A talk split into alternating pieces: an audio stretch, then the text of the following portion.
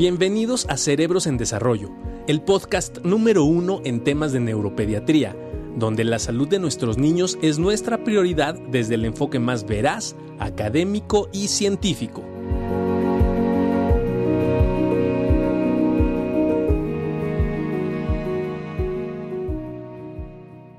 ¿Qué onda? Master? ¿Cómo estamos? ¿Dónde estamos? Acá estamos. Acá.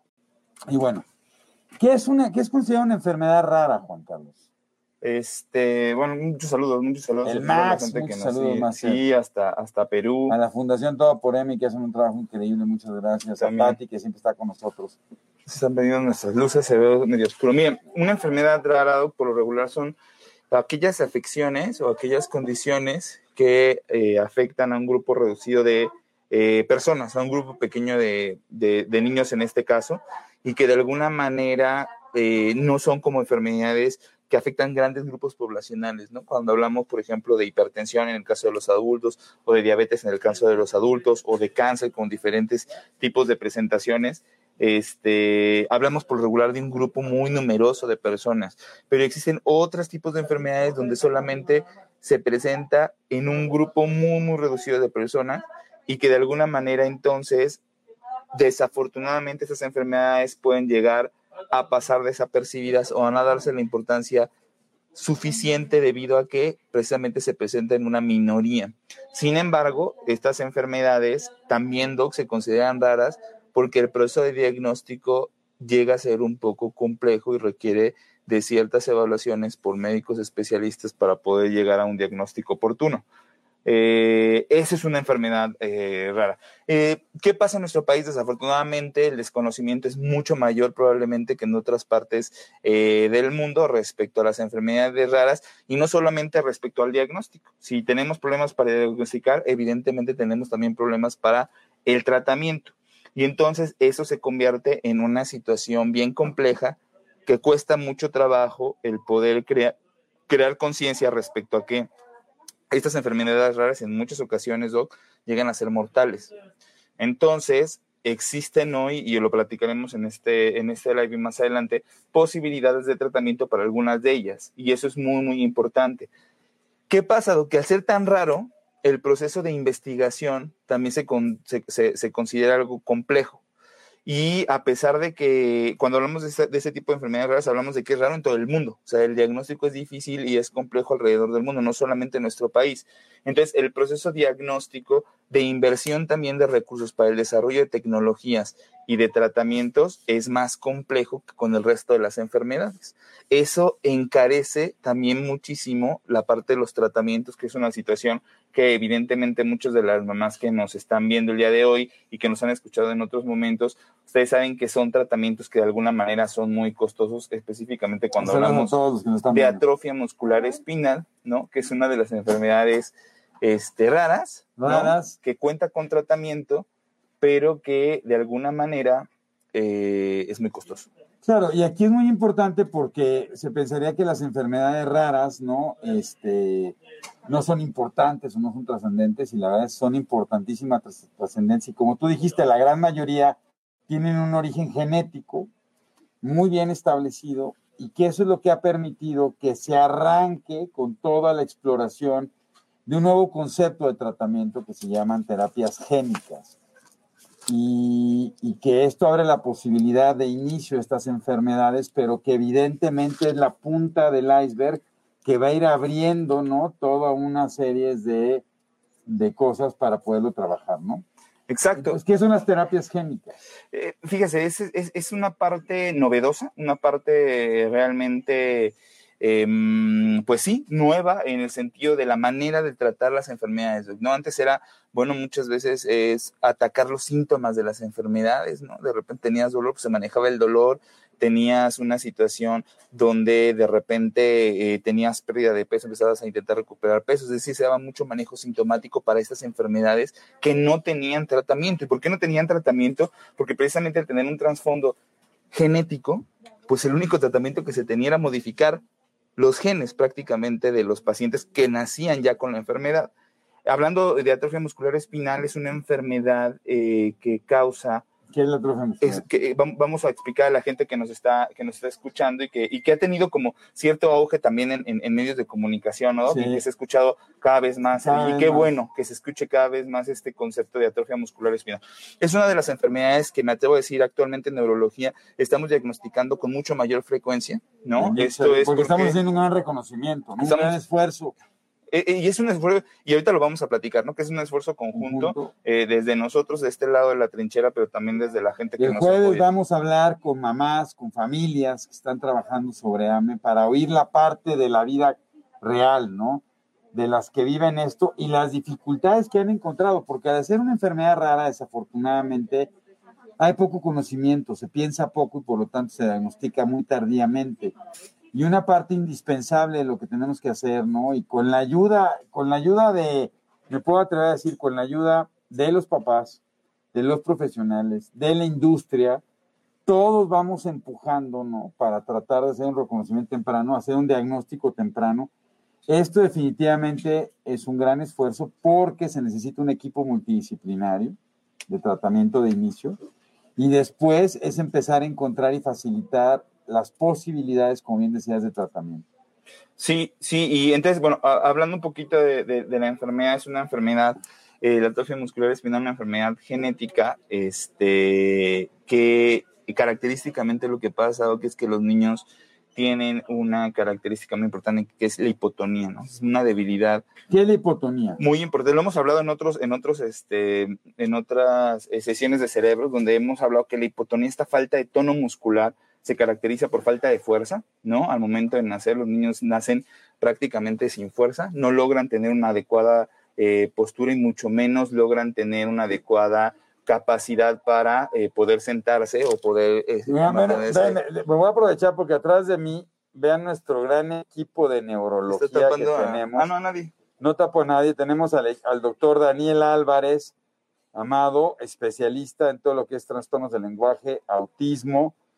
Al doctor Jesús Lagunas, ¿no? Que estamos abriendo la primera clínica de sueño en pediatría en México y Latinoamérica, orgullosamente en Infantil de México.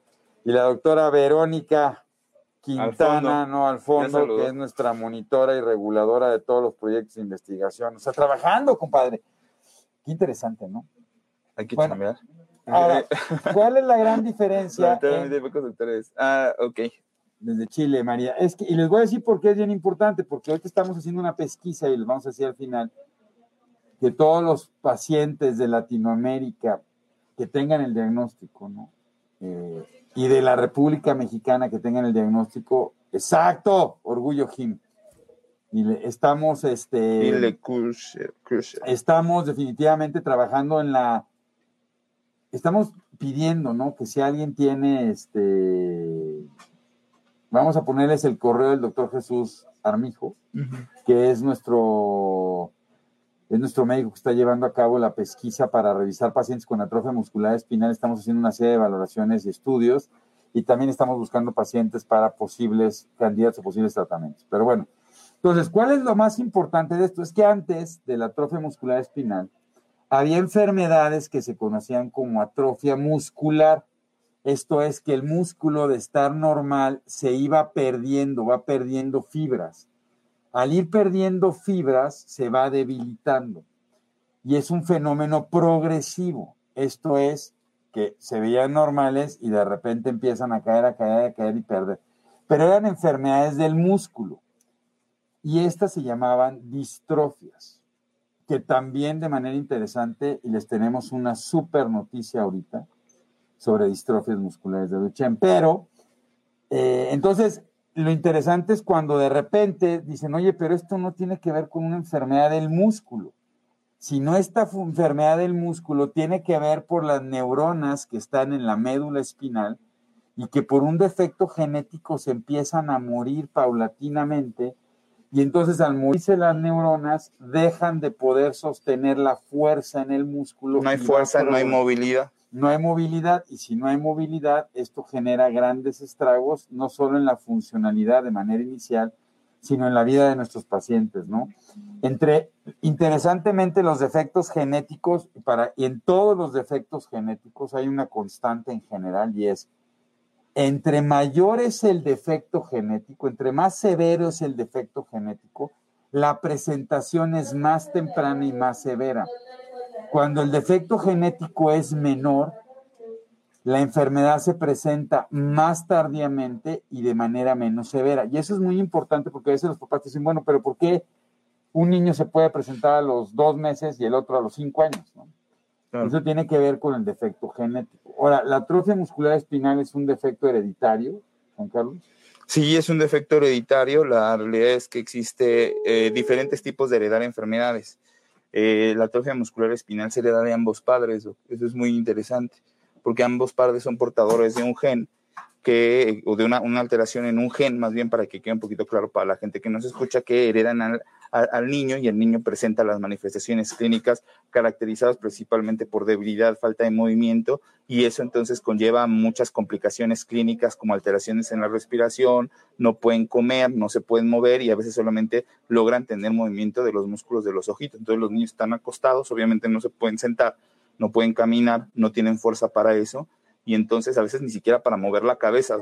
Entonces solamente tenemos niños que están acostaditos moviendo los ojos. ¿no? Son las presentaciones principalmente más tempranas de la enfermedad y así se va modificando, como decía el doctor Barragán, dependiendo de qué tan alterada o qué tan persistente o qué tan fuerte sea la presentación de cada una de las, de las enfermedades o de, los, de, los, de las presentaciones que tiene la atrofia muscular. Pero esa es la característica principal. Evidentemente, ¿qué pasaba con estos niños, doctor? Sí teníamos un arranque de la enfermedad de una manera muy temprana y los niños no podían moverse y no tenían fuerza, pues tampoco tenían fuerza para respirar. Y entonces lo que ocurría es que estos pacientes, pues su historia natural de la enfermedad era eh, fallecer. Fallecer porque, porque pues al momento de tener debilidad respiratoria, esos pacientes tenían que ser intubados, se tenían que poner un, un dispositivo para que pudieran respirar, pero a la vez también este, y eso es muy interesante ahorita lo que dice Pandita. Este, y a la vez también entonces empezaban a acumular secreciones, hacían neumonías, obviamente necesitamos fuerza para todo, para respirar, para poder tragar, para poder este, escupir, para poder manejar las flemas y todo eso necesitamos fuerza. Y estos niños lo que no tienen es fuerza.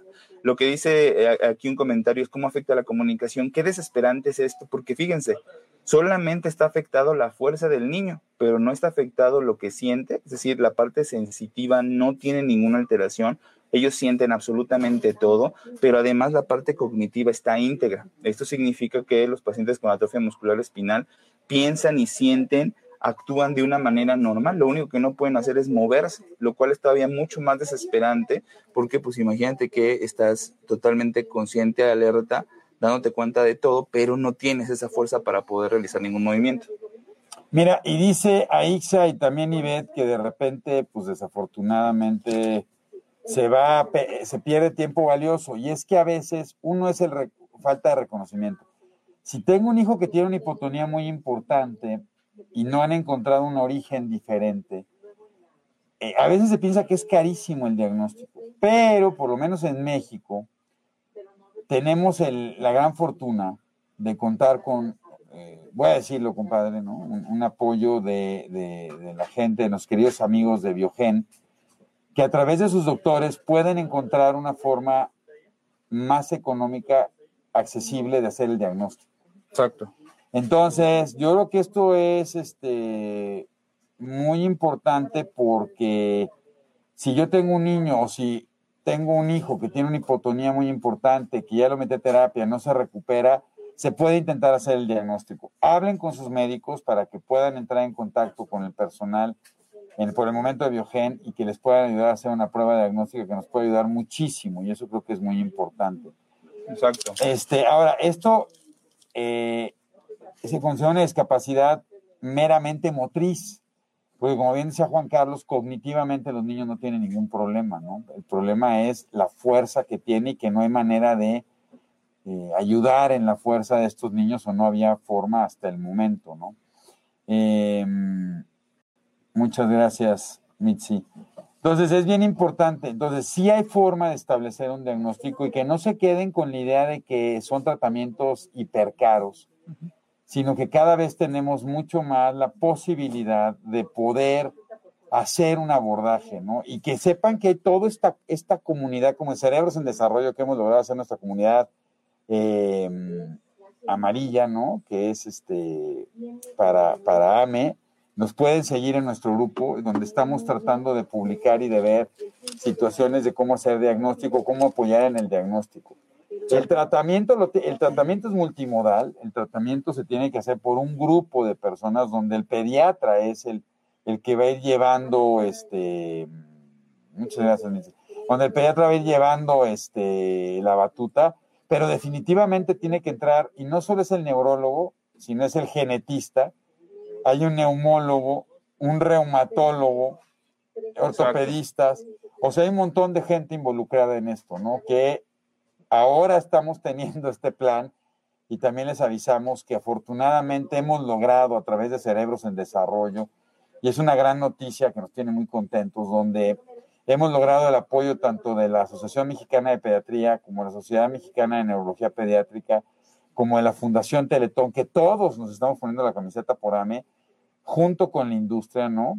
Y un reconocimiento de nuevo a Biogen, a Novartis, a Roche, que están empezando a apoyarnos para lograr tener centros específicos en cada uno de los estados para tener el grupo de abordaje terapéutico que nos permita hacer diagnósticos y empezar un tratamiento específico, mi estimado Juan Carlos. Totalmente, y la verdad es que eh, eh, esa es un poquito la parte importante de, de, de esa comunicación para toda la... Sabemos que evidentemente es una enfermedad rara, no es tan frecuente como cuando hablamos de déficit de atención, hablamos de autismo, hablamos de epilepsia, que son enfermedades que evidentemente se diagnostican con mayor frecuencia y que tienen un interés eh, probablemente... ¿No podrás poner el, el, el, correo de Jesús?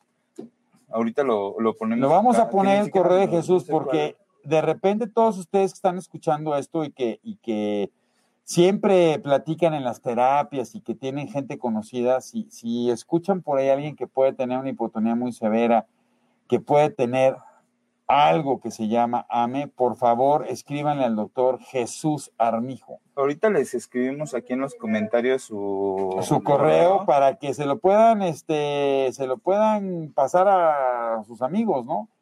Y entonces nos puedan escribir y podamos favorecer estos procesos de abordar.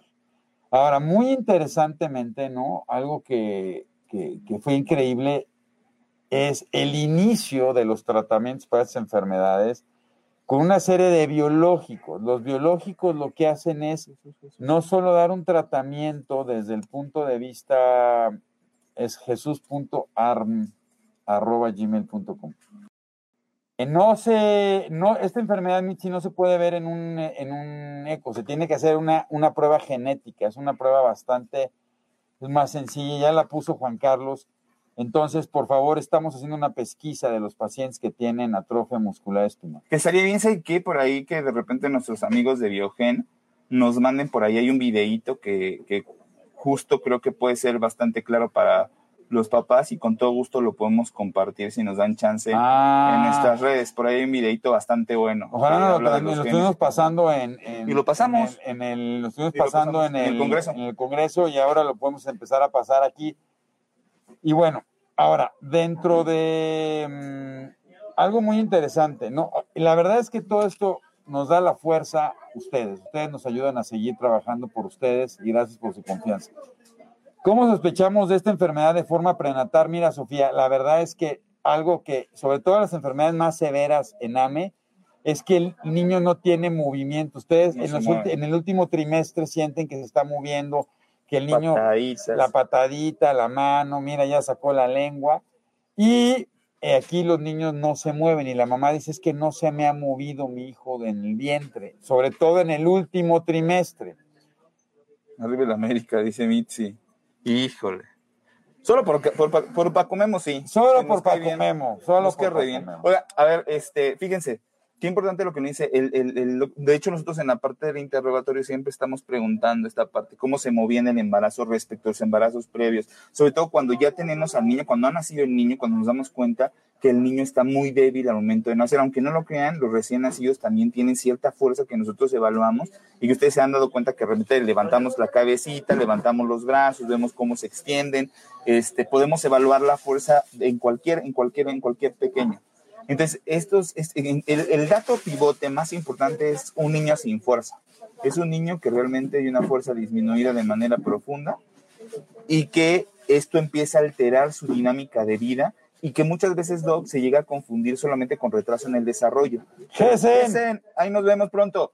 Este, que de alguna manera empieza a entorpecer el, el, el contexto de su desarrollo, pero caracterizado por una disminución muy profunda en la fuerza. Eso es muy importante, que de repente eso se llega a confundir mucho con retrasos en, en, en, el desarrollo psicomotor y resulta que no es así. Lo único que tiene alterado el niño es la fuerza eh, muscular, la, la, y se ve muy reactivo. Tono, pero él se ve bien, él se ve bien. O sea, se ve que quiere comunicarse como, como nos decían por ahí. Ahora, a veces no es difícil porque hacerlo. como les cuesta trabajo y no tienen fuerza para nacer, pueden tener pequeños problemas como de asfixia, entonces se confunde y pensamos que el problema no come. que tenía, no come, pensamos que el problema es por la falta de oxigenación. Pero están débiles. Están débiles, muy débiles. Muy débiles, con Y la eso- cabeza caída, no la logran levantar.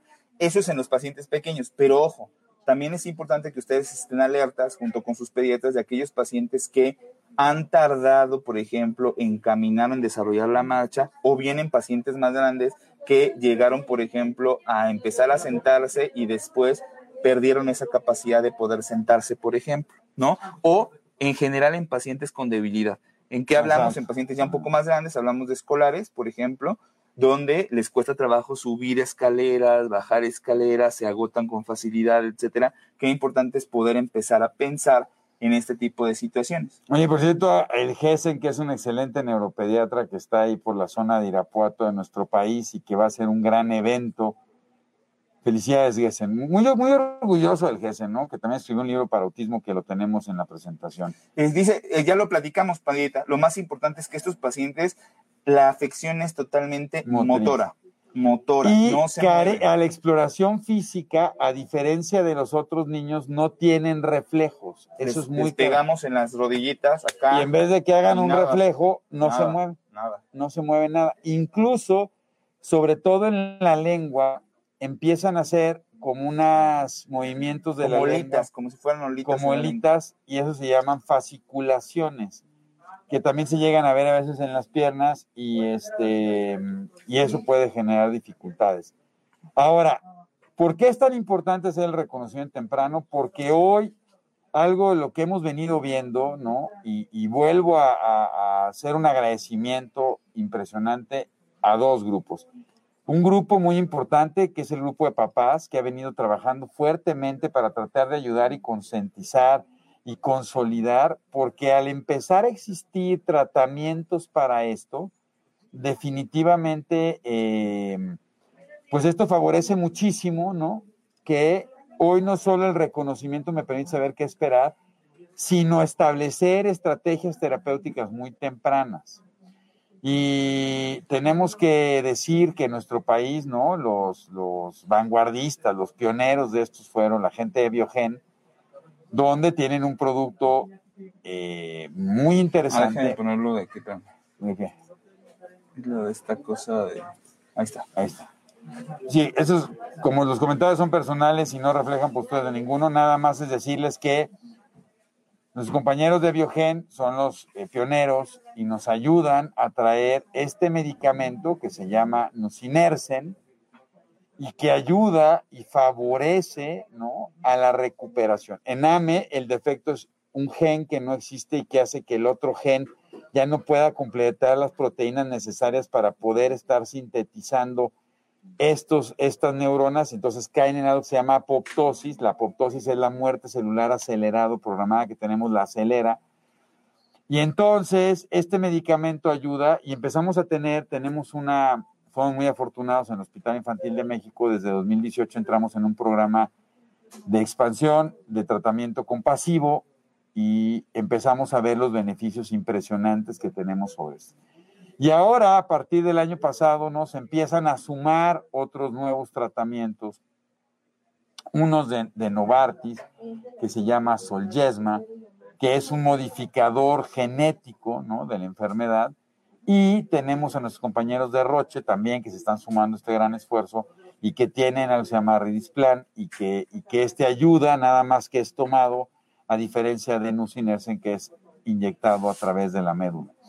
Pero bueno, esto ha abierto un parteaguas, ¿no? Las dificultades definitivamente puede ser de repente el costo de tratamiento. No hay ninguna enfermedad que predisponga, predisponga, perdón, Milari, es una enfermedad genética bien específica y que de alguna manera la única posibilidad, lo único que sí puede pasar es que si ya tienes un niño afectado con atrofia muscular espinal, tienes una posibilidad del 25% de probabilidades de que tu siguiente eh, pequeño también lo tenga. Entonces aquí el asesoramiento genético es fundamental. El diagnóstico de estos pacientes con hipotonía periférica, como nosotros lo conocemos, significa que no tienen reflejos y que están muy débiles, es fundamental el establecer que no se pueda tratar de una atrofia muscular espinal, primero porque puede tener tratamiento. Eso, eso es importante. ¿Por qué?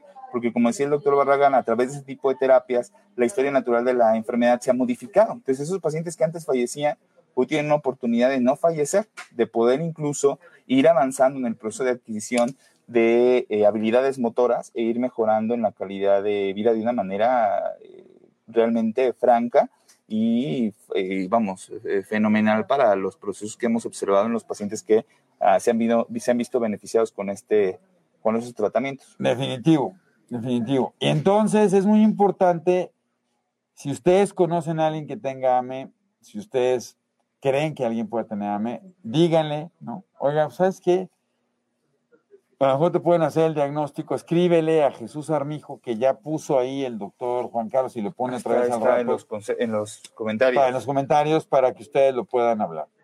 Ahora, no se sientan solos, ¿no? Eh, les digo, vamos a empezar a generar estos grupos de apoyo junto con la Asociación Mexicana de Pediatría, la Sociedad Mexicana de Neurología Pediátrica, Fundación Teletón, para poder lograr, y ese es nuestro gran esfuerzo como Cerebros en Desarrollo, tener esta conectividad nacional para poder tener un grupo en cada uno de los estados que nos permite trabajar sobre eso. Ahora, Sofía, si estás en Ecuador y dices, ¿qué onda conmigo?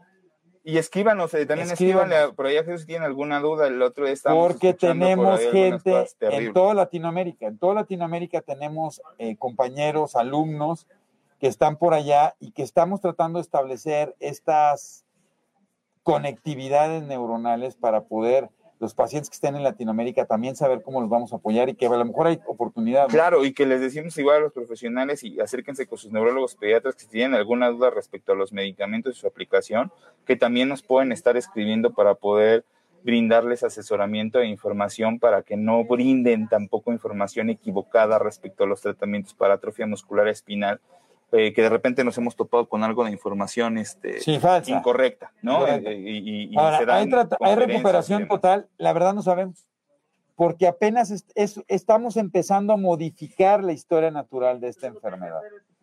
Aquí lo importante es, no solo se den bebés, si tengo un niño de 3, 4, 5 años que medio le iba costando trabajo ganar habilidades y de repente ya no se puede parar y le está costando muchísimo trabajo, y, se viene como debilidad. Y, se, viene con como debilidad. Se ve débil, esa es su característica. Hay que estudiarlo. Cansado, débil. Cansado, débil, no puede. De repente me iban logrando las cosas, pero ojo, hay que ver si esto no es. No está fuerte, no, está fuerte. no es mal de ojo, no es que le va a la América. no, es porque puede tener una enfermedad de este tipo. Y que les digo, hoy el estudio es muy sencillo. Hace 20 años, ¿no? No había estudios genéticos y había que hacer una serie de estudios, incluso acabar en biopsia muscular, era un proceso bastante tardado, ¿no? Pero hoy definitivamente eh, el apoyo genético, y aquí tenemos un gran colega, ¿no? El jefe de genética, que es el doctor Rodrigo Moreno, excelente muchacho, este... Pues que me atrevería, me a decir que prácticamente estamos haciendo muchas cosas que, que, que, hemos venido desarrollando muy rápido. Estamos pidiendo muchas pruebas genéticas, no solamente para estas enfermedades neuromusculares, que así es como se conocen, también estamos realizando muchas pruebas genéticas para este tipo de alteraciones eh, musculares específicas, como se decía. Gracias, Gaby, saludos a Nicaragua. Eh, pero también, por ejemplo, paneles para epilepsia, no paneles para enfermedades degenerativas del sistema nervioso central, de la sustancia blanca, eh, cosas que la realidad es que antes se veían como muy complicadas, incluso en los costos, pero que hoy llegan a ser incluso bastante accesibles para, para poder llegar a, los y, y, que no se quede, no, no, sí, sí es importancia el diagnóstico, les digo, y sobre todo porque estamos buscando, y en el hospital infantil vamos a entrar en una serie de protocolos y de tratamientos. Ah, buenísimo. Que nos puede ayudar a ofrecer, quisiéramos ofrecérselos a todos, pero vamos a ofrecérselos a una buena cantidad de nuestros niños para poder empezar a trabajar sobre esto. vamos a ver, entonces, A ver, ¿tú sabes el síndrome de Lam-Schaffer? No, yo no, pero lo estudiamos y... sí, y- no, no sé de Pati, lo checamos, No lo sé, Pati, no, no. sé, la- a, a ver si tienes alguna A ver, otra, Carla. Sí, algo más, pero lo, lo checamos, lo checamos ahorita y vemos claro. qué onda. por dos. Oigan, entonces, eh, bien importante porque, porque se viene todo esto y esto es la apertura de empezar a poder entender los tratamientos genéticos, que es la modificación de la información genética, no solo de los síntomas, sino de la información genética a través de una suplementación o una modificación del gen para poder modificar la historia natural de la enfermedad. Y en este caso, algo muy interesante, lo que les iba a decir es que también hay una enfermedad degenerativa del músculo que se llama distrofia muscular de Duchenne, donde no- normalmente nada más le da a varones. Interesante porque AME afecta a ambos géneros, no tiene que ver con el sexo, tiene que ver con hombre o mujer les da por igual. A los Duchenne nada más es una enfermedad que transmite la madre, las mujeres, la padecen los hombres. Que aquí no hay una bronca con los reflejos, aquí la bronca es más sobre el músculo. Es sobre el músculo. Entonces, sí tienen reflejos, pero el problema es que el músculo se va degenerando. Por favor, si alguien tiene enfermedad de distrofia muscular de Duchenne, también les agradecería que empezaran a escribirle al doctor Jesús Armijo. Si ustedes conocen a alguien que tiene distrofia muscular de Duchenne, porque parece, parece que en breve, no es ahorita, pero parece que en breve vamos a poder empezar también a hacer eh, análisis. Primero hay que ver, hay una serie de deleciones en diferentes partes del exón. El exón es todas las aminoácidos, son puras palabras raras, pero los aminoácidos es como este tren y en diferentes vagones se puede afectar. Entonces, ya empieza a haber tratamientos también para cuando se afectan diferentes vagones. Y eso es muy interesante. Entonces, si tienen pacientes que tienen distrofia muscular de Duchenne, escríbanle también, por favor, al doctor Jesús Armijo. Ahí Ahí está. está. Y pongan, ¿no? Y los iremos ayudando. Y no importa si ustedes están en otra parte de Latinoamérica, no importa. Y sobre todo el reconocimiento que tiene que ver con enfermedades raras, ¿no, Juan Carlos? Totalmente. Creo que es necesario eh, crear principalmente conciencia de que existen ese tipo de enfermedades.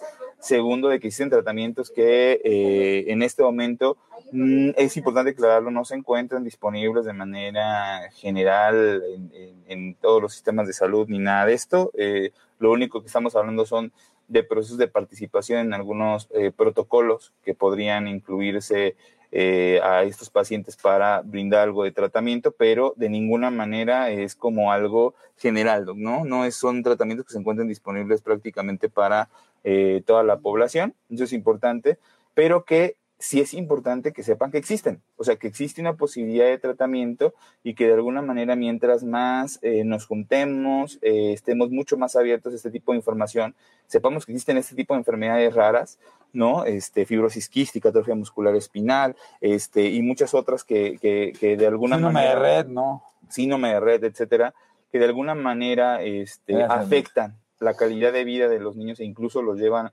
a, a- a fallecimientos eh, prematuros. Es importante entonces que de alguna manera este, eh, pronto, pronto, mira, Pronto, también, mira, también lo comentaremos después. Este, Inicios de enero, espero, del de, año de- alguna manera, Doc, es importante el, el- el poder establecer este tipo de tratamientos, que sepan que existen y que de alguna manera, poco a poco, eh, iremos creando conciencias, alertas, y esto se hace a través del conocimiento. Y Mira, qué buena pregunta de Gaby. informados.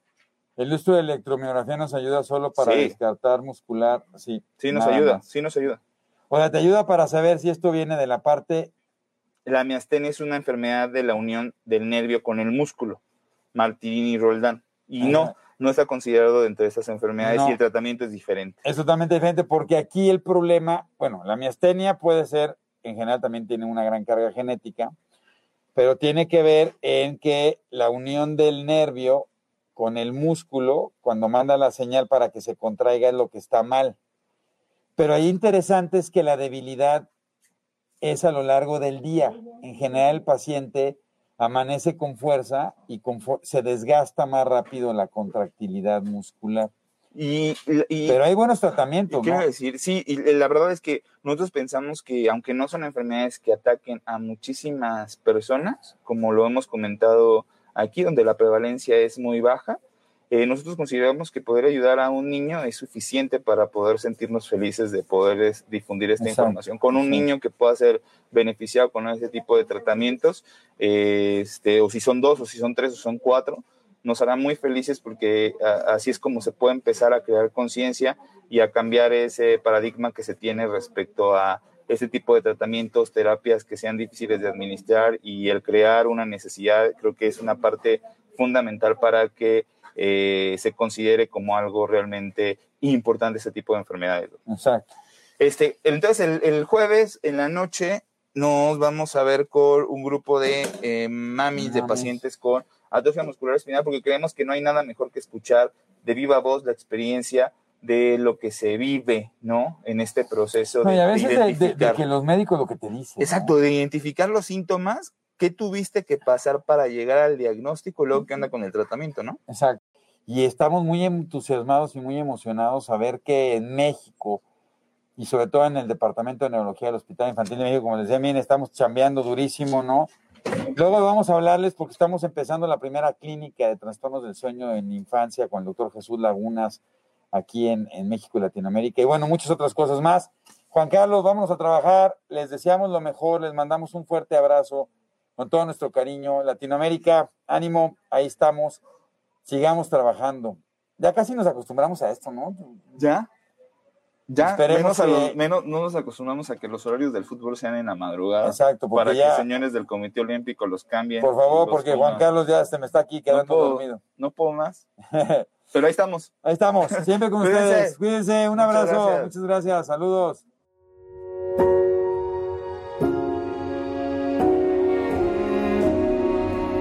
Cerebros en Desarrollo, el podcast comprometido con la idea de que en los cerebros de nuestros niños no hay límites.